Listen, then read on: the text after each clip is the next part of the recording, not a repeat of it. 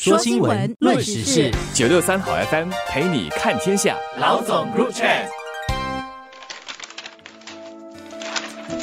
各位听众朋友们好，我是联合早报的永红，我是李慧玲。我们现在要开始准备我们的心情，迎接三月二日将要降临新加坡的一个盛世活动——风靡全球的泰勒斯 （Taylor Swift） 的演唱会。它的名字已经成为一个经济学名词了 ——Swiftonomics 啊，泰勒斯经济学。发现有一些人走乡告知，哎，这个，然后你有没有票啊？我只知道有学生去跟部长讲，我们可不可以不要上课，去排队买票？但是这个是一个是一号人物了。除了经济学，我觉得这个现象本身，全球一个有趣的一个现象，它既是经济，也是文化。它其实凝聚了现在我们看到的世界的主流的文化到底是什么。而这个主流的文化，西方有一个词叫做文化产业。当它产业化的时候，一门很大的经济，很大的。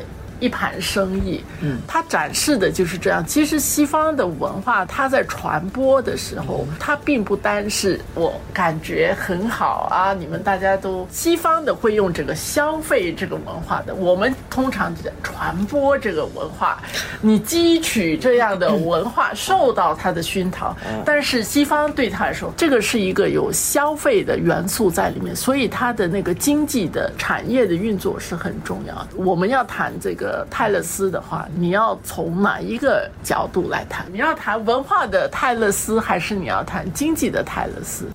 对，这是一个伪命题，它是一而二，二而一，不能分的。其实，所以西方把文化跟产业、文化跟经济它之间的那个逻辑啊，打通的非常好。这点其实，在我们看到华人的这个世界里面哈，台湾有一些，但是中国大陆就还没有。台湾还有一些五月天，然后有一些明星，它有文化效应，它包括文化给你的一种想象力、一种感召力，然后同时它有经济的成分。这方面中国大陆就最近几年是是比较没有，韩国也是有，日本其实也是有的。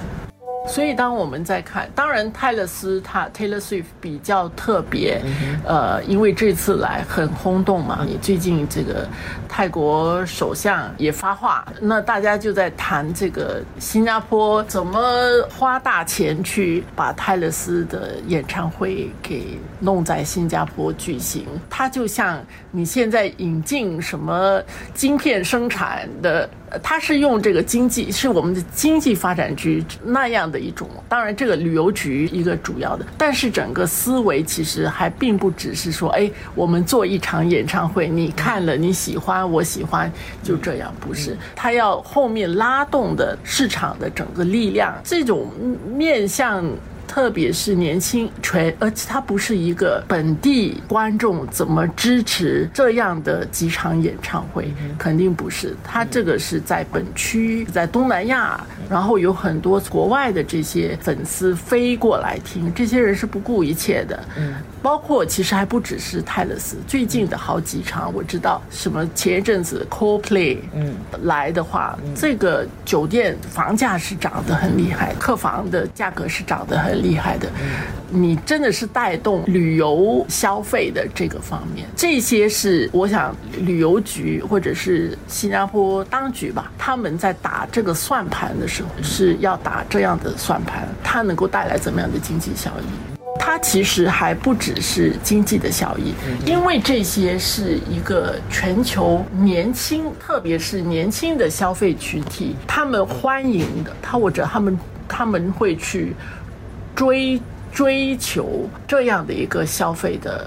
方式，我们做了之后，哎，那个形象就很不一样。你摆在全球的这些城市当中，因为它是世界主流文化的重要的部分，哎，你现在就插了一脚进去，哎，你现在也也属于这个文化圈里面的重要的一环，那你的整个形象就很不一样。我的想象是，好像一个人的，就是那种你看小说那种怪人，他的这个好像鱼鳞这样。的哎，全部卸下来了，整个形象又很不一样。哇，我们是属于比较老的一代了。现在啊，我们再回头看新加坡，过去我们参加辩论会的时候，会有一个辩题是：新加坡是不是一个枯燥无味的社会啊？还有是不是一个西化的社会？时候的这种枯燥无话的新加坡的这种形象，其实这些年随着很多的这种，其实我觉得是消费的，通过这样的一种消费文化的参与，甚至是是深度参与，使到我们在国际的那个形象上有了很大的转变。我们的这个华丽转身呢，是借助于西方的文化，而不是可能呃我们自己东方的文化、新加坡的文化或者东东方文化。而而且这个华丽转身是很大比例的西方文化，我们自己亚洲文化、自己东方文化不太多。再加上这个文化完全是在一个消费思维的这个框架里面的。所以我其实很不愿意用“华丽转身”的这个“华丽”这个词。嗯，那我刚才说的是一个客观的一个事实：新加坡摆脱了原来的那个形象，枯燥乏味的形象。对，枯燥乏味的形象。但是这个枯燥乏味是谁来定义的？主流的媒体话语权在谁的手上？嗯，这个我们都很清楚。经济上可能也得意了，但是其实这笔账还没有算呢。就是这个文化上这样的一种无。无缝结合，对新加坡本地的这个文化，它确实也有它的影响，并不是因为你办了这个演唱会本身，使到新加坡的文化受到什么样的冲击。这个哪一个是因，哪一个是果，我觉得需要弄清楚。但是确实是世界主流的文化是这样，我们要叫做独善其身，也不是这么容易的一件事。脱掉了那个乏味的形象，但是我们原来的乏味是谁定义的？然后我们换上的那个新的衣服，它又真的有很有文化吗？它从来就没有承诺它会是有文化的，你 要有这个文化产业经济效益就好了。